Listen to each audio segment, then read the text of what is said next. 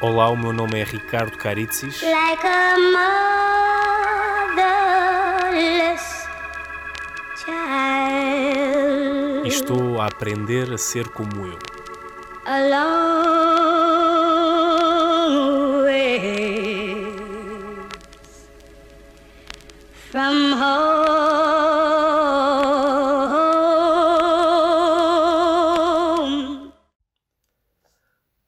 venho falar como amigo do Pedro. Não tive histórias com ele a não ser as que ele, com o seu talento, partilhou com todos nós. Cruzei-me uma vez com ele nos estúdios da TVI e os corredores ficaram a cheirar a charme, simpatia e talento durante uns três ou quatro dias. Ninguém sabe o que aconteceu, mas uma vez que se fala de suicídio e depressão, permitam-me o desabafo. Venho falar-vos como ansioso, como quem lida com a depressão desde os 14 anos. A depressão não é uma brincadeira. Não é pensar positivo que resolve. Não é dizer que vai correr tudo bem e fica tudo resolvido. A depressão não é uma doença dos fracos, pelo contrário. Não é uma doença de malucos. A depressão é o cancro da mente. Temos recaídas, temos momentos em que sabemos que vamos conquistar o mundo e outros em que sair da cama é como carregar o mundo às costas. É ter momentos em que sobrevivemos em vez de viver. E muitas vezes ter uma família perfeita, ter trabalho e ter dinheiro não significam nada. Um deixa-te de merdas ou epá, isso são coisas da tua cabeça. Podem ser facilmente um gatilho para querer sair daqui. Nós não precisamos que sintam o que sentimos. Precisamos apenas que confiem em nós, que não menosprezem o que é invisível. A depressão existe, não são coisas da nossa cabeça. Ou melhor, são, mas da mesma maneira que uma constipação são coisas do nosso nariz. Falem com alguém, peçam ajuda. Não se preocupem com tabus e deitem cá para fora. Assim como uma palavra no momento errado nos pode fazer saltar, uma palavra no momento certo pode ser crucial e fazer-nos dar um passo atrás. Para quem vive com depressão, direta ou indiretamente, não se sintam fracos nem malucos. São as pessoas mais fortes do mundo. É como se viessem ao mundo e escolhessem hard mode para jogar. E estão a fazê-lo. Bem. Força. Esta foi a publicação que, que eu fiz no dia 21 de junho. Uh, depois de, de saber que o Pedro Lima morreu. Uh, havia muita especulação, não sabia, e, e, acho que nunca se vai saber o que, é que, o que é que aconteceu ou não, mas tudo indica que foi suicídio, porque parece que houve algumas mensagens, mas depois já disseram que não era que ele não tinha mandado mensagens aos melhores amigos, mas mandou mensagens a umas certas pessoas, etc. Pronto, tudo indica que foi o suicídio. E foi por isso que eu fiz esta publicação. Uh, fiquei muito feliz porque a publicação chegou a muita gente.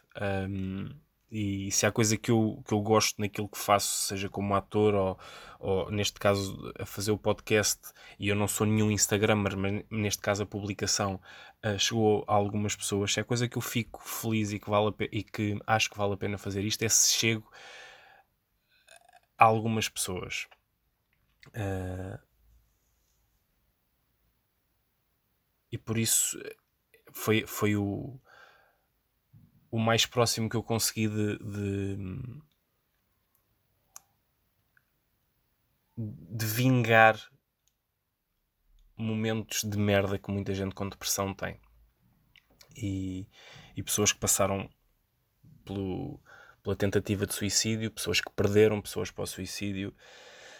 Acho que mais do que nunca está na altura de deixarmos de merdas como o Nuno Marco disse na, na, num dos textos que ele escreveu sobre isto, que eu aconselho vivamente a ouvirem ou a lerem.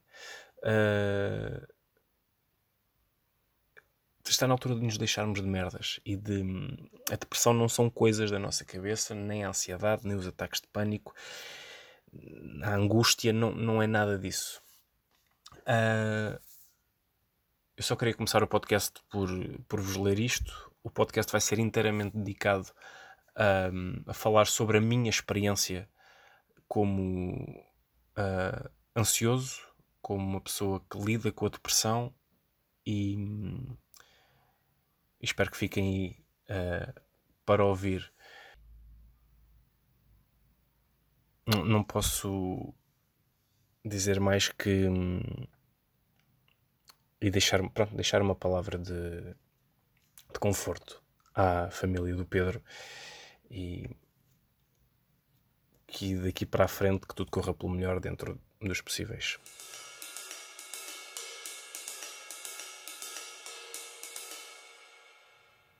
Ora bem, eu já tinha pensado em falar sobre isto no décimo episódio.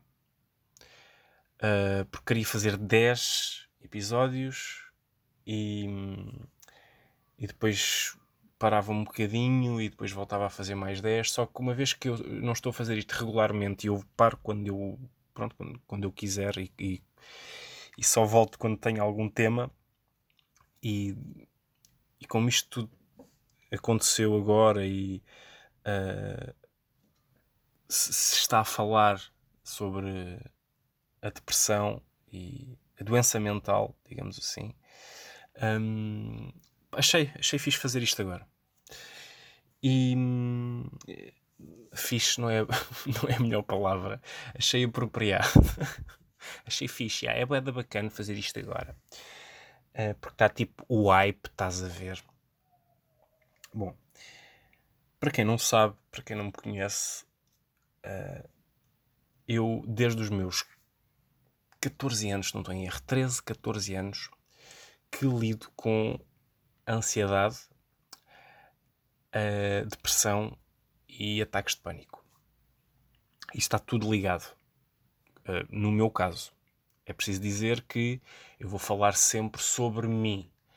Se há coisa que a depressão, que a, a depressão, a ansiedade, etc., tem, é que tem, tem um padrão, tem coisas em comum, mas também é muito subjetivo. Pronto, e desde os meus 14 anos que lido com isto, e tudo começou com uma coisa muito simples. Eu estava. Uh, eu estava num clube de vídeo. Para as pessoas mais novas, um clube de vídeo era um sítio onde nós podíamos alugar filmes. Alugar filmes? Então, mas porquê que não ias à net? Um, e nós fomos eu e o filho do meu padrasto uh, fomos a um clube de vídeo buscar um filme para vermos durante a tarde e, e estávamos lá dentro já há algum tempo, uh, estava algum calor e, e, e estávamos indecisos. Epá, que filme é que vamos levar? Não sei o quê, etc. E eu lembro-me de estar a olhar para uma prateleira de filmes de repente olho para a direita, uh, para outra prateleira de filmes, e quando olho para a direita, eu estou a ser muito específico, que, era, que é para, para, para me acompanharem, para reviverem isto comigo. Uh, e quando olho para a direita, começo a ter uma sensação de mal-estar extrema no meu corpo. Uh, a primeira coisa que me veio à cabeça foi: uh, vou cair para o lado, vou morrer, estou a ter um ataque cardíaco, está a acontecer alguma coisa, está a, uh, eu não estou bem.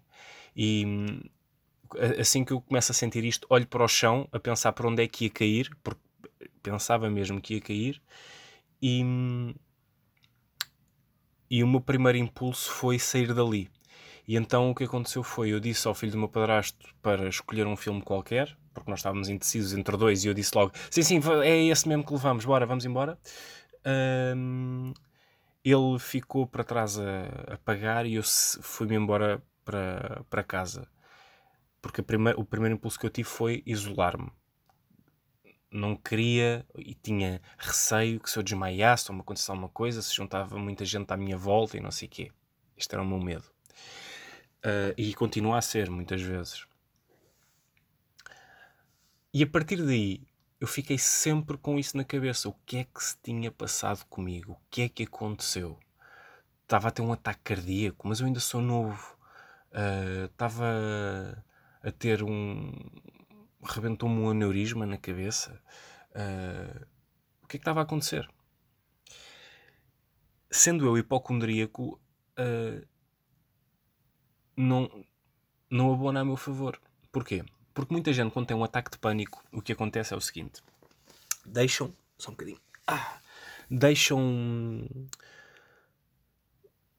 Deixam isso para trás, deixam esse momento para trás. Ou seja, sentem aquilo, pensam: Ah, isto não foi nada, se calhar foi só um ataque de pânico e seguem em frente. No meu caso, o que aconteceu foi eu não segui em frente e fiquei a pensar muito sobre isto e cada vez mais o medo de acontecer outra vez uh, foi aumentando. Então eu passei a ter medo de sair à rua porque tinha medo que aquilo voltasse a acontecer. Uh, e aqui já estou a fazer um grande fast forward, porque quando eu lembro-me que no dia seguinte ou dois dias depois eu fui visitar um amigo meu que tinha acabado de, de sair do hospital uh, porque tinha sido operado uma perna, o que era, já não me lembro. Um, e eu ia lá visitá-lo uh, e a caminho de casa dele e mais uma vez senti-me mal. E eu lembro-me de ter pensado: eu vou, eu vou viver assim para o resto da vida. Eu acho que não vou sair mais de casa. Uh, o verão passou, eu estive sempre com, com medo, com receio, o que é que podia acontecer, e, e depois uh, eu estava no primeiro período da escola e o primeiro período foi muito doloroso para mim, porque eu não sabia como é que havia de explicar o que, é, o que estava a sentir. Eu já tinha falado com a minha mãe sobre isto, a minha mãe também não percebia, ninguém percebia à minha volta, porque eu também não conseguia explicar e as pessoas que passam por isto uh, sabem do que é que eu estou a falar, ou seja, é muito difícil explicarmos um, ah, o que é que estamos a sentir. Uh, cientificamente as pessoas dizem que, e, e, através de estudos, dizem que são os mesmos sintomas de que um ataque cardíaco, uh, mas varia muito. Eu já li, já li relatos de pessoas que estavam a conduzir e de repente começam a ficar sem, sem uma vista. Uh, sem, o lado direito começa a, a, ficar mais escuro, ou a visão periférica deixa de, deixam de ter visão periférica. Uh, acontece várias coisas mas na minha, no meu caso eu não sabia bem explicar o que é que, o que, é que sentia. Uh, houve uma vez que eu li uma, um género de uma ilustração sobre, sobre, sobre o assunto e, e havia ilustrações e frases. E uma das frases que eu li que mais, um, se, ou seja, mais liga com o meu, com o meu com a minha forma de, de sentir isso era que era como, é como se nós estivéssemos a arder e estamos a pedir ajuda cá dentro ou estamos a pedir ou, ou, ou, como é que se diz ou expressamos essa ajuda e mas as pessoas como não veem nada é? é como se fosse esse como é que eu vou te explicar é como se estivéssemos a arder mas as pessoas estão a olhar para nós e a dizer: calma, calma, tens de ter calma, tens de ter calma, ok? Porque o que, eu, o que eu senti era basicamente isso: era um, um, o meu corpo muito acelerado, muito quente e frio ao mesmo tempo. Um, o meu coração a bater muito rápido, a respiração, e de repente as pessoas a única coisa que dizem é calma, calma. E essa ilustração fez muito sentido, que é como se estivéssemos a arder e as pessoas pedem para ter calma. Uh, sendo que o balde de água, neste caso, é só. Às vezes é só deixarem-nos em paz.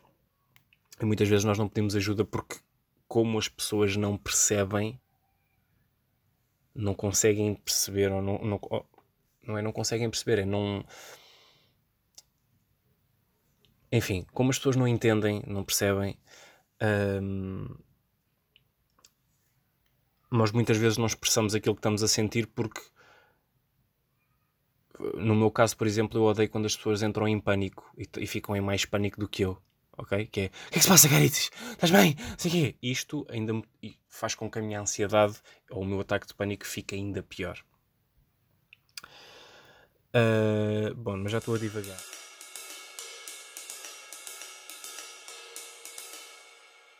Vou aproveitar este espaço onde eu costumo fazer anúncios uh, brincalhões para um, vos dar aqui alguns contactos. Vocês, numa pequena pesquisa pela internet, vocês podem uh, pesquisar o Centro SOS Voz Amiga, que ajuda uh, na solidão, na ansiedade, na depressão e no risco de suicídio. Eles estão diariamente das 16 às 24 disponíveis e tem vários números de telefone, assim como o site www.sosvozamiga.org www.sosvozamiga.org Passem lá e têm lá vários contactos que vos podem ser muito úteis.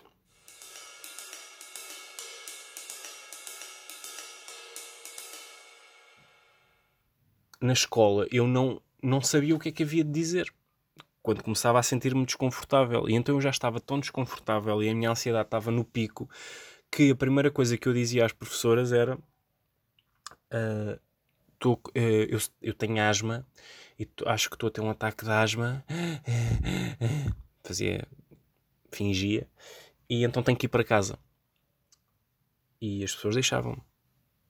E depois passou já da asma, porque a asma já não pegava, uh, passou para as consultas. Tenho uma consulta hoje às X horas. E isto era só para me descansar. Ou seja, quando a professora sabia que eu tinha uma consulta, eu sabia que podia sair. A... Se, quando começasse a sentir mal, sabia que podia sair. Uh, e então isso muitas vezes descansava-me. E então eu cheguei a ter aulas em que eu não queria sair, mas saía porque supostamente tinha uma consulta, mas havia outras em que eu dizia: Ah, não, eu recebi uma mensagem da minha mãe afinal que não é, a, a dizer que afinal não é hoje. Uh, mas chegou uma altura que passou a ser insuportável, e então eu lembro-me que no final do primeiro período uh, fui de férias, não é? Aguentei, mas depois o, o segundo período fui lá um dia. Um dia. E no primeiro dia eu pensei: yeah, não não vou conseguir. Não vou conseguir não vou conseguir estar aqui. Então fui para casa e não voltei mais. Fiquei o segundo período inteiro em casa. E nesse segundo período inteiro o que aconteceu foi a minha mãe então aí começou a preocupar-se mesmo uh, muito mais e a assustar-se porque não é normal não é? Uh, eu tenho o nono ano e tenho de acabar o nono ano, tenho de fazer o nono ano. Um, não é eu tenho nono ano, é eu estou no nono ano e tenho de fazer o nono ano. E então foi aí que começou uh, os, começaram os médicos, não é? Comecei a ir aos hospitais, etc. Porque até lá havia sempre medicinas alternativas. A minha mãe levou-me a ervanárias, a pessoas que supostamente têm dons e que me poderiam curar de outra forma. Um, e eu lembro-me eu lembro de ver a minha mãe a acender incensos e a dizer rezas pela casa, só para terem uma ideia de como é que as coisas eram. Um, até que chegou uma altura que, espera aí, o melhor é irmos ao hospital. Não sei, vamos pensar em ir ao psiquiatra, ao psicólogo, ou Vamos lá ver para onde é que ele nos leva. E então o que aconteceu foi: eu fui. Comecei por ir a umas urgências, só para ter uma ideia, comecei a ir a umas urgências. Fui a uma triagem, passei da triagem para, para hum, uma psicóloga que foi, foi uma isto ainda me faz alguma confusão na cabeça porque eu já não me lembro bem. Porque eu lembro-me de ter ido a um hospital em que passei por uma triagem para ir a um psicólogo, sendo que um psicólogo eu, não, eu já não sei se, se, era uma coisa de urgência, já não me lembro. Eu sei que hum, falei com uma, com uma senhora e a minha mãe estava presente, e a senhora o que disse foi: uh, de facto, a escola não é agora o mais importante, o mais importante agora é ele ficar bem. Receitou-me medicação e eu sei que tive durante três meses a tomar meio comprimido de Zoloft. Mais uma vez, as pessoas que passaram por isto têm ideia de que comprimido é este. Uh, e que depois passei já para um que era genérico dos Zoloft, já não sei. Mas comecei por tomar meio, depois passei para tomar um.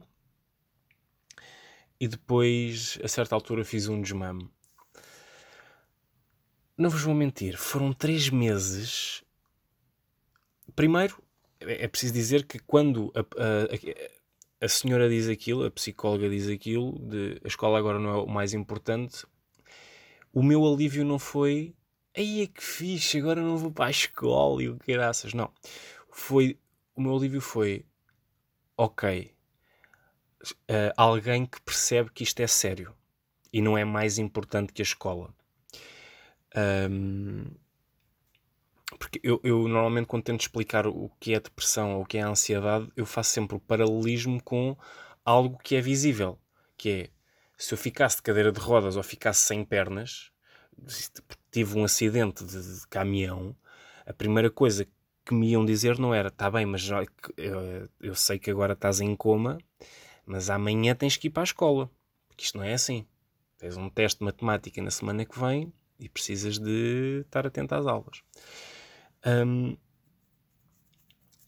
e quando eu, quando eu ouço alguém a dizer isto, o meu alívio foi: ok, eu não vou ter que passar por aquilo outra vez, por aquela ansiedade toda.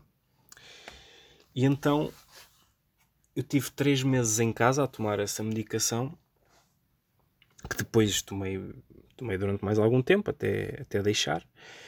Um, e,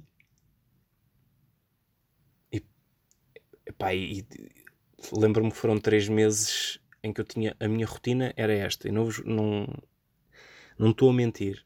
Nós eu estava no meu quarto na minha cama acordava quando os meus a minha mãe e o meu padrasto iam trabalhar eu ia para o quarto da minha mãe e levava tudo o que tinha para levar tudo o que precisava de levar. Eu levava uh, eu lembro-me que levava o meu telemóvel levava alguns snacks, levava uh, um. Epá, um jogo daqueles de Tetris, sabem? Aquelas maquininhas, tipo Game Boy, mas não era Game Boy, era para Tetris. Uh, tinha o comando da televisão. Pá, e acho que só me levantava para ir à casa de banho. Uh, e era isso. E eu lembro-me de ter dias em que pensava: ok, vou já trazer tudo para aqui que é para não me levantar nenhuma vez. Então foi aí que eu me comecei a apaixonar mais por, por exemplo, por comédia. Já tinha o bichinho de ter visto muita coisa por causa do meu pai, que o meu pai acompanhava muito muitas séries de comédia, etc. E mas nessa altura havia uma, um canal que era a SIC Comédia. E então eu papava aquilo tudo e via, era Conan O'Brien, Jay Leno, Seinfeld, via, havia muita coisa que dava nesse canal Uh, e eu via tudo. Uh, assim como lembro-me de ver bué, o curto-circuito com o Bruno Nogueira.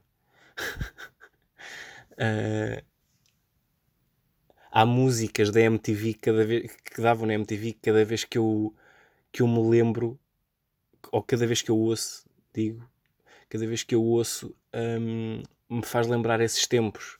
Lembro-me da música dos Black Eyed Peas do My Hump, My Humps.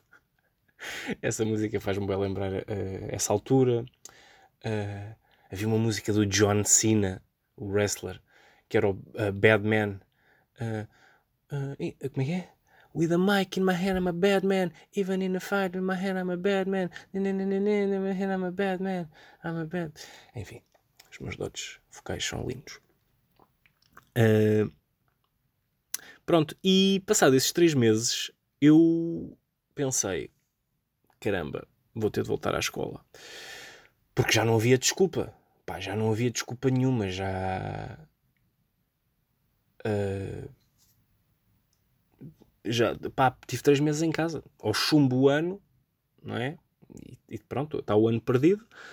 Ou vou voltar à escola. E voltei. E digo-vos que a minha primeira grande vitória foi ficar um dia inteiro de escola, ou seja, todas as aulas, até ao fim. Porquê? Porque nunca conseguia isso, não, não estava a conseguir no primeiro período, não estava a conseguir, não consegui no primeiro dia do segundo período e. Epá, e, e ter conseguido foi tipo um passo, um baby step para mim. Uh, eu, volto, eu volto a lembrar que isto é uma. É, era aquilo que eu sentia, ok? Porque há muita gente que sente coisas diferentes. Uh, e há pessoas que nunca sentiram isto e podem estar a pensar: então, mas, então, mas ele ficou até ao fim do dia, ok, fixe, conseguiu ir às aulas todas, boa. Isso para mim é fácil. Uh, só para, para a malta ter a noção é que há pessoas que levantar-se da cama para ir à casa de banho é uma grande vitória. Só para terem uma noção do que é que a depressão pode fazer a uma pessoa. Uh, mas continuando, eu uh, consegui fazer isso e então depois fui sempre melhorando. Claro que chumbei esse ano. Uh, eu lidei com, com professores extraordinários que me diziam, que me punham à vontade, que diziam: pá, tu tens esta condição, ótimo, ou seja, não me tratavam como um maluquinho. Uh, e se tu precisaste sair, sai. E isso, como eu vos disse há bocado, era meio caminho andado para eu conseguir estar à vontade e conseguir estar atento e conseguir uh, pá, apanhar tudo o que estava a acontecer na, nas aulas, porque no primeiro período eu não apanhava rigorosamente nada porque a minha mente estava noutro sítio. Eu estava sempre a pensar: ok, como é que eu vou sair daqui? Eu estou a arder, eu estou com 15 mil quilos em cima, uh, estou-me a sentir mesmo muito mal. E eu não conseguia estar atento a matéria pá, nenhuma. Um, mas também lidei com pequenos. Ora bem, como é que, que ele se chama? Filhos da. Não me lembro agora o nome. Se eu lembrar, já vos digo. Que, basicamente, o que o que faziam era, como eu já, como para eles eu já tinha um ano perdido, tratavam-me abaixo de cão. Eu tinha um professor de matemática que criou o género de uma private joke na turma durante o segundo período. E, e ele no terceiro período, numa das aulas, estava a dar uma, uma merda qualquer uh, e, e disse Epá, já não me lembro o que é que era, mas vamos supor que era tipo ténis. Não sei, a palavra era ténis. E ele, para fazer, para, para lembrar os alunos daquilo que tinham falado no segundo período, uh, recorreu a essa private joke que, mais uma vez, era a palavra ténis. E ele disse assim: não sei o que, não sei que mais, mas pronto, é o ténis, lembram-se? E a malta, pois era, pois era. E eu perguntei, eu fiquei assim um bocado, ténis?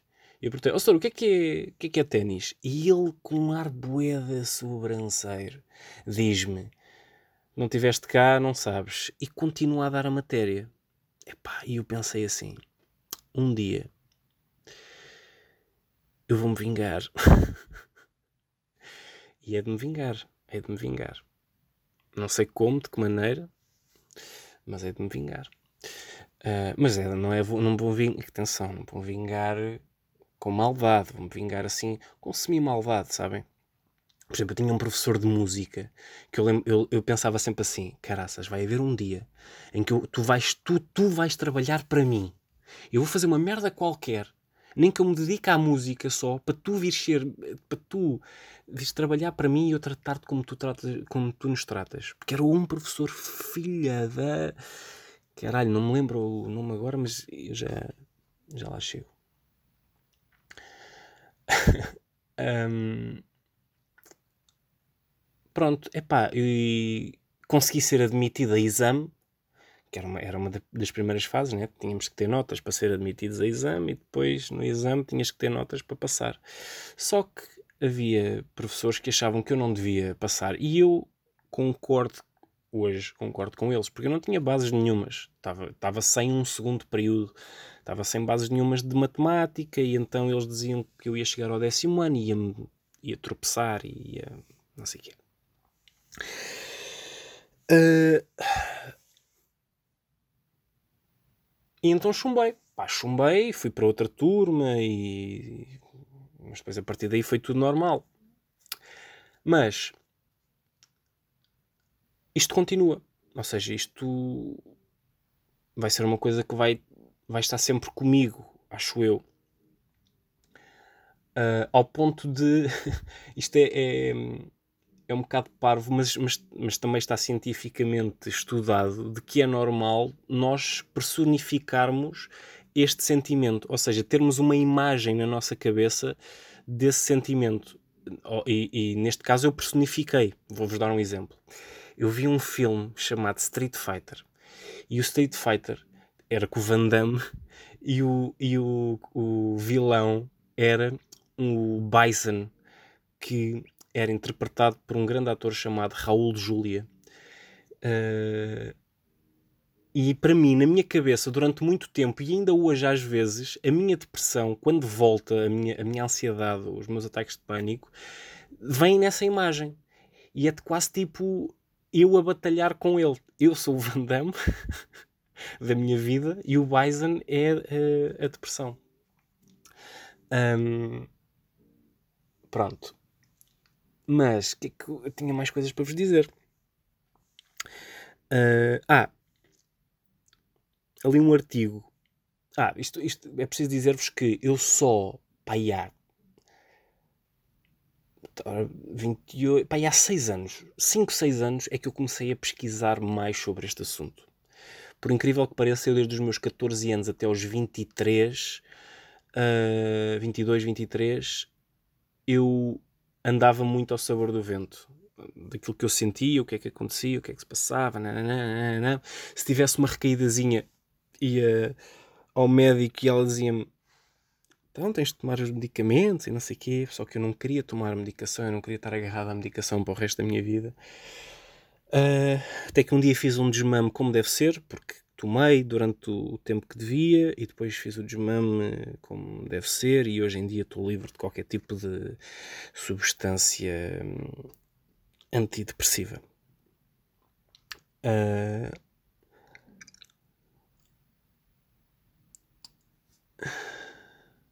Estou com muitas falhas de memória, acho que isto é Covid.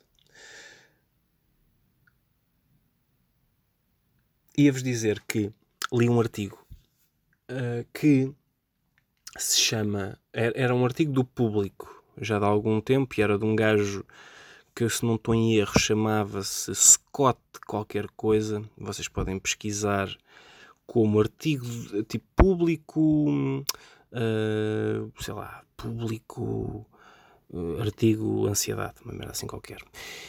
Espera aí, deixem-me procurar aqui. Eu vou, vou procurar e vou-vos dizer já também se estou assim estúpido.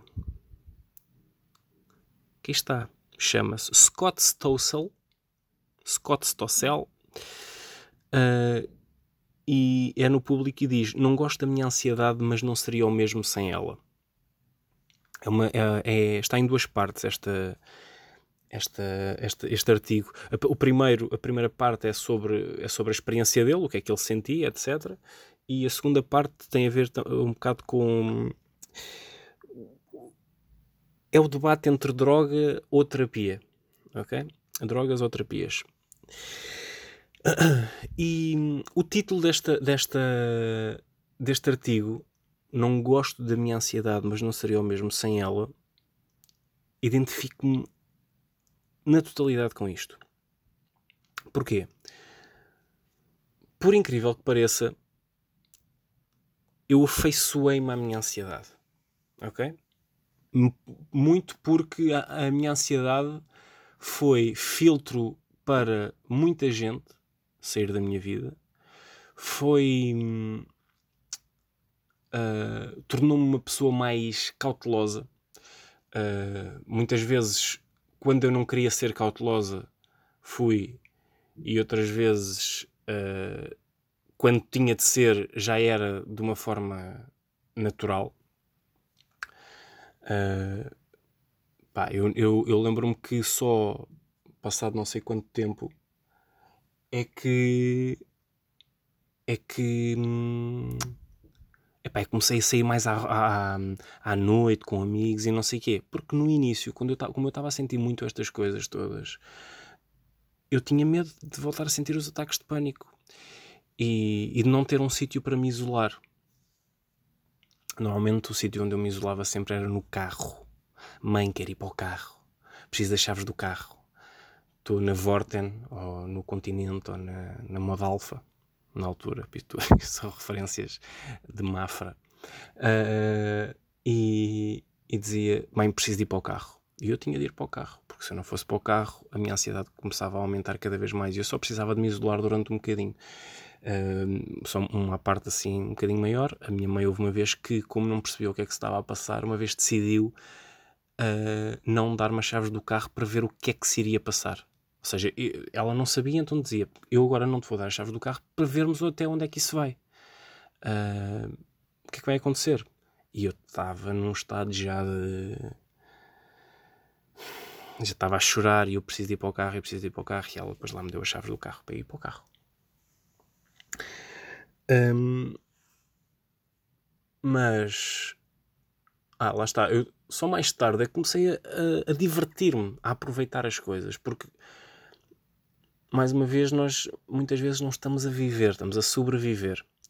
Uh, eu, quando vou para a praia, por exemplo, gosto, não gosto de andar muito até ao sítio onde nós vamos estar, onde vamos pôr a toalha, porque eu sinto que se tiver um ataque de pânico, não posso não chegar a tempo ao carro. O que é que pode acontecer até chegar ao carro? Eu não sei, mas como o meu sofrimento é tanto cá dentro, eu quero que seja o mínimo possível. Percebem o que é que eu quero dizer? Ou seja, estou no sítio, tenho esse ataque, quero ir logo para o carro para, para terminar logo esse, esse sentimento.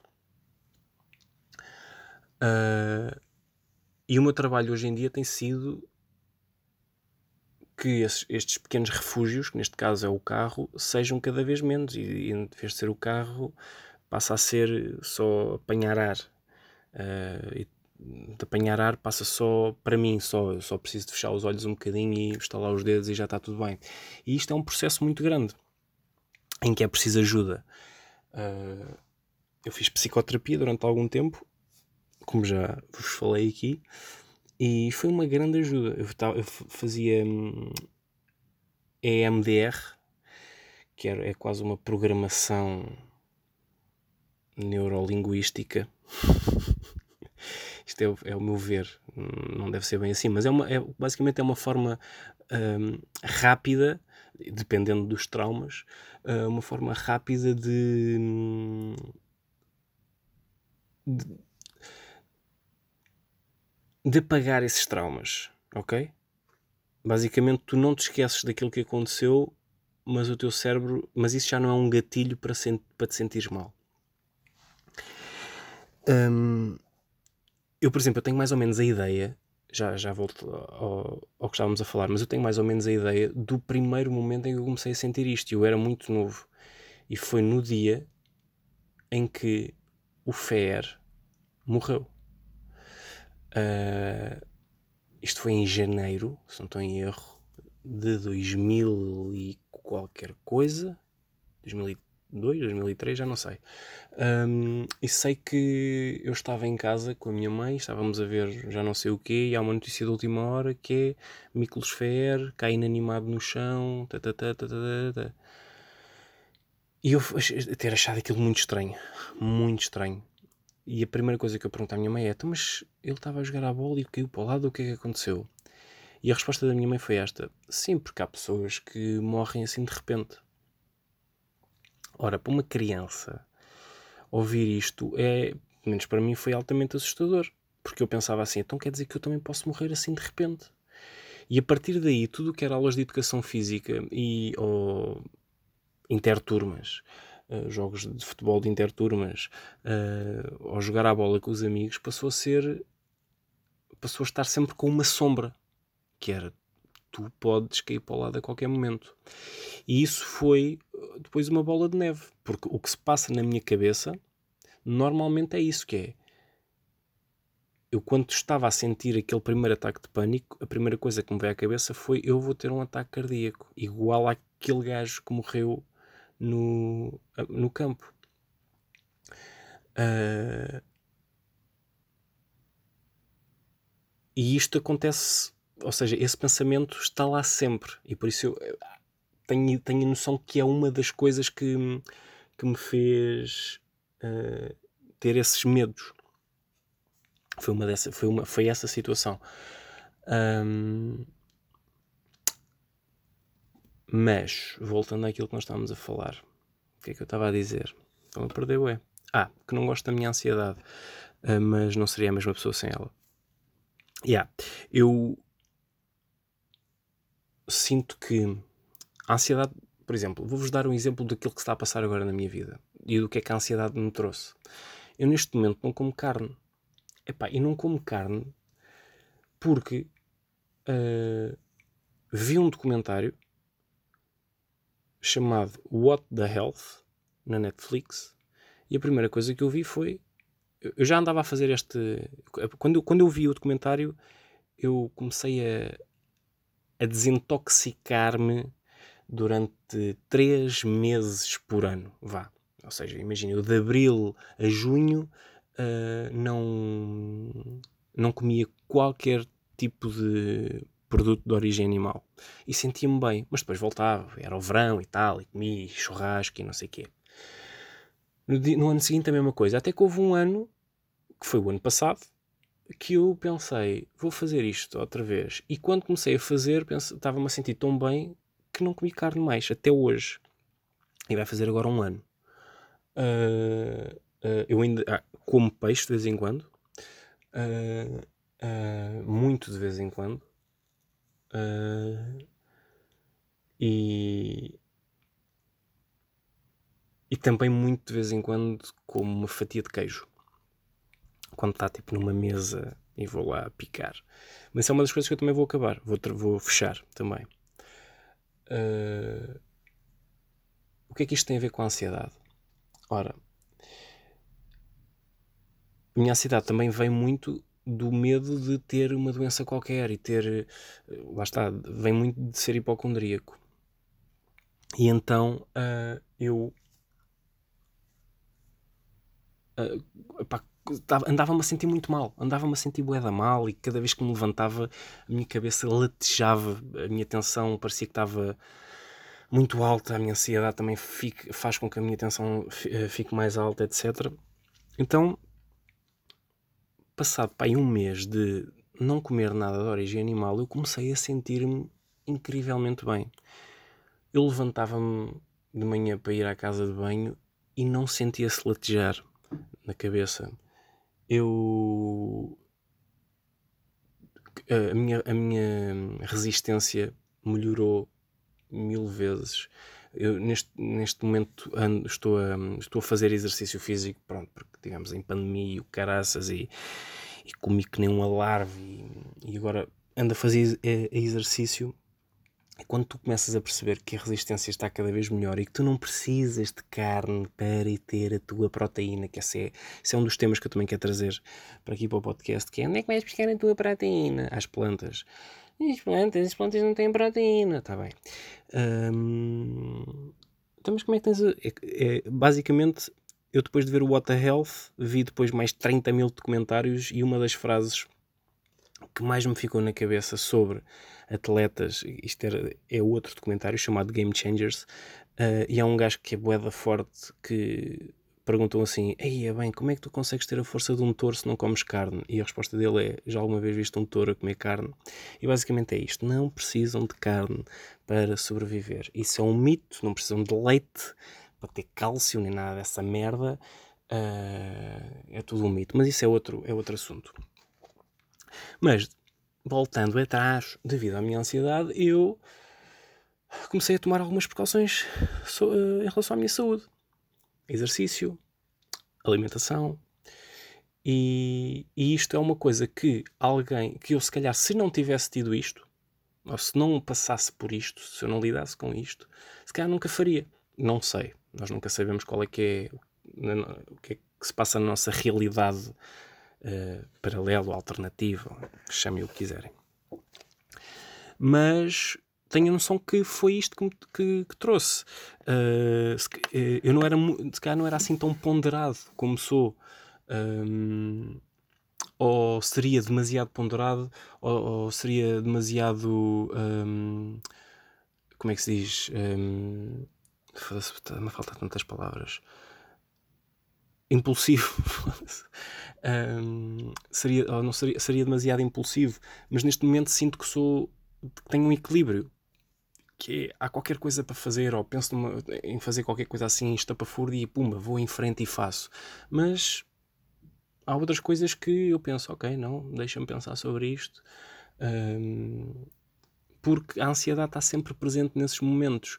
Quando me dizem assim, olha, vamos fazer um espetáculo ao ar livre durante o verão, para mim é altamente doloroso fazer isso. E hum, eu tenho de ponderar sempre, e tenho essa vontade na companhia onde, onde, onde eu trabalho mais, para uh, dizer ao, ao encenador: epá, eh, eu preferia que a personagem fizesse isto desta forma. Ao mesmo tempo que é limitador, limitador ou limitativo, ou limita... enfim, vocês percebem, hum, é também um alívio para mim. Porque eu, tô, eu consigo sair da minha zona de conforto estando na minha zona de conforto noutro aspecto. Ou seja, eu consigo evoluir estando na minha zona de conforto no que toca à ansiedade. E aí eu não quero sair da zona de conforto porque hum, é demasiado violento. E se sair algum dia da zona de conforto, não vai ser à força, ou seja, não vai ser a porem-me no meio de um centro comercial cheio de gente para eu me curar. Não. Uh, eu agora uh, medito, por exemplo, uh, e isso ajuda muito a controlar a minha ansiedade.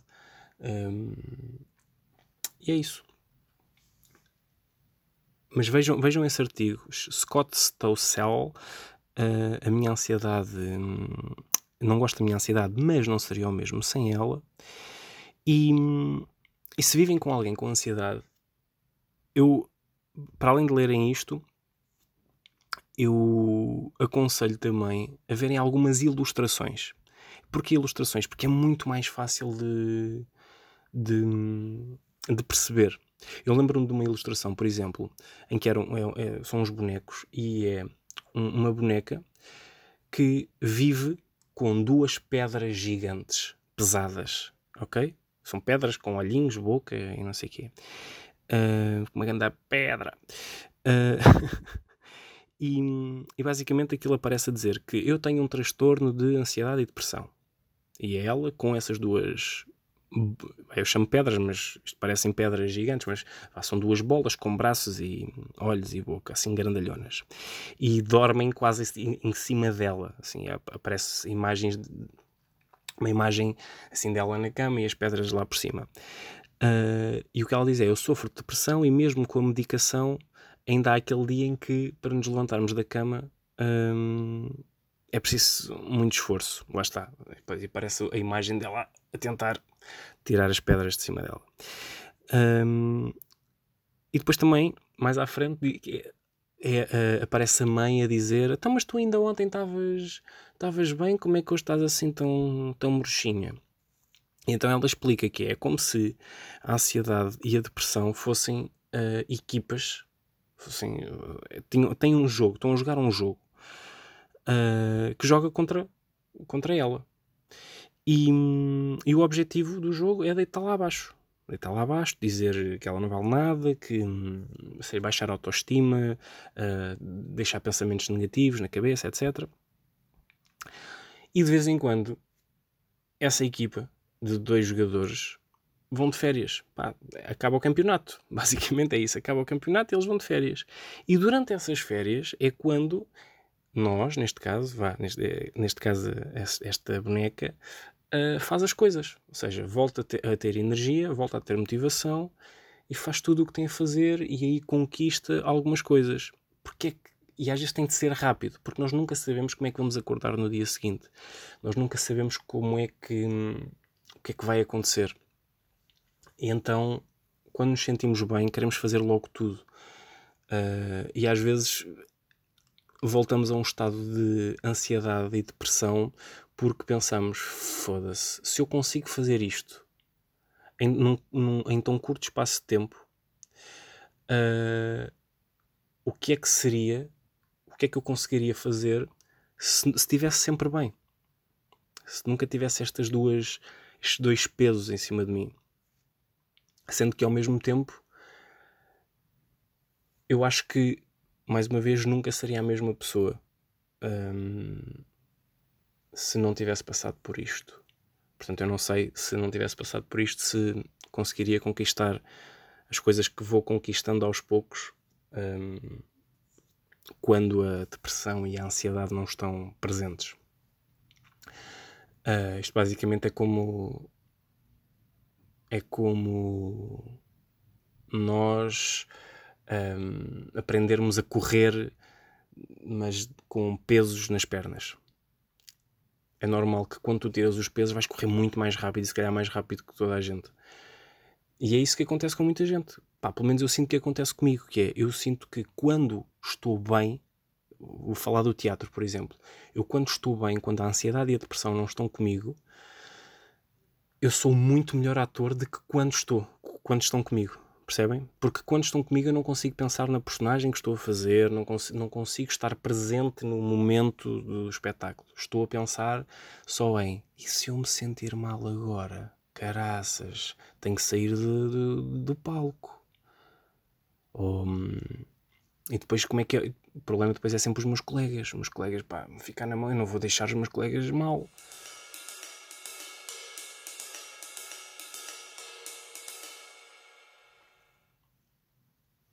Para finalizar, gostava de vos confessar uma coisa. Eu, toda a minha vida, toda a minha vida, uh, cada, vez que se fala, cada vez que se falava em suicídio e me perguntavam, alguma vez pensaste em suicídio? Eu dizia sempre não, não, não, não, não. E a, a verdade é que eu nunca tentei suicidar-me, nunca. Mas uh, a ideia do suicídio já pairou muitas vezes sobre a minha cabeça uh, de uma forma aliciante. Porquê? Porque às vezes estamos num estado de angústia e de, e de desespero tão grande que pensamos, epá, se, se, nós não vamos ser nada, se não vamos conseguir nada na vida, tipo, mais vale é tipo não estar aqui a ser um peso para as outras pessoas. Porque isso é uma, é uma é outro dos problemas, é eu, eu por exemplo, eu sinto que eu não quero ser um, uma pedra no sapato da Catarina. E cada vez que às vezes temos de ir a algum sítio uh, em que eu sei que não me vou sentir assim tão bem, ou porque está muito calor, ou porque é um centro comercial e está muita gente e eu se calhar não estou nos meus melhores dias, etc. Eu nunca quero que. Eu nunca quero uh, estragar o dia, neste caso, à Catarina, nem a ninguém. E. Epá, e atenção, eu hoje não não é nada aliciante essa ideia, mas já me foi aliciante.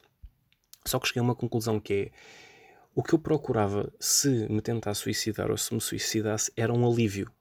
Era um alívio. No meu caso, atenção. Era isso que eu queria, porque seria estava a ser tão forte essa angústia e tão forte essa dor que aquilo que eu ia procurar era um alívio. E quando nós morremos, não sentimos alívio nenhum, não é? Não sentimos nada. Ou seja, morremos com essa dor. Portanto, eu achei mais aliciante estar vivo. Um, único, os únicos conselhos que eu posso dar a pessoas que passam pelo mesmo é há, uma, há, uma, há um momento da minha vida que eu, que eu guardo para mim. Eu vinha de Cabo Verde e estava a olhar para, para, para as nuvens, estava no avião. Um, e, e já estava num estado de, de calma porque estava a voltar para casa. Ou seja, normalmente as minhas viagens de avião para lá são em ansiedade e depois para cá, como já estou a vir para casa, já, já é na boa. E eu lembro-me de ter pensado isto. É o, é o pensamento mais básico, mas que é mais difícil de pôr em prática. Eu estou-me a cagar para toda a gente. Foi o que eu pensei. Eu estou-me a cagar para toda a gente. Eu tenho de fazer aquilo que eu quero, aquilo que eu preciso para me sentir bem. E só assim é que eu vou viver uma vida com qualidade. E eu lembro-me ter, quando pensei nisso e estava a conseguir pôr em prática cá dentro, a minha ansiedade desceu em 50%. Portanto, se há um dos conselhos que eu posso dar às pessoas é caguem para o resto das pessoas. Caguem, caguem. Ouçam-se uns aos outros, sim, mas não deixem nunca que os outros se ponham entre vocês e os vossos objetivos. Nunca deixem que os outros vos julguem. A malta pode estar a julgar, julgar, julgar, julgar, julgar, mas vocês só aceitam isso se quiserem, ok? Se não quiserem aceitar, não aceitam e o julgamento fica com eles e com a vida deles. Outro conselho que eu vos poderia dar era rodeiem-se de pessoas boas e das pessoas que, vo que vocês acham que vos fazem bem. Se vocês têm pessoas tóxicas à vossa volta, libertem-se disso. Se vocês têm. Uh, e, e, quando eu falo em pessoas, falo em coisas. Ok? Falem tudo à vossa volta que seja tóxico.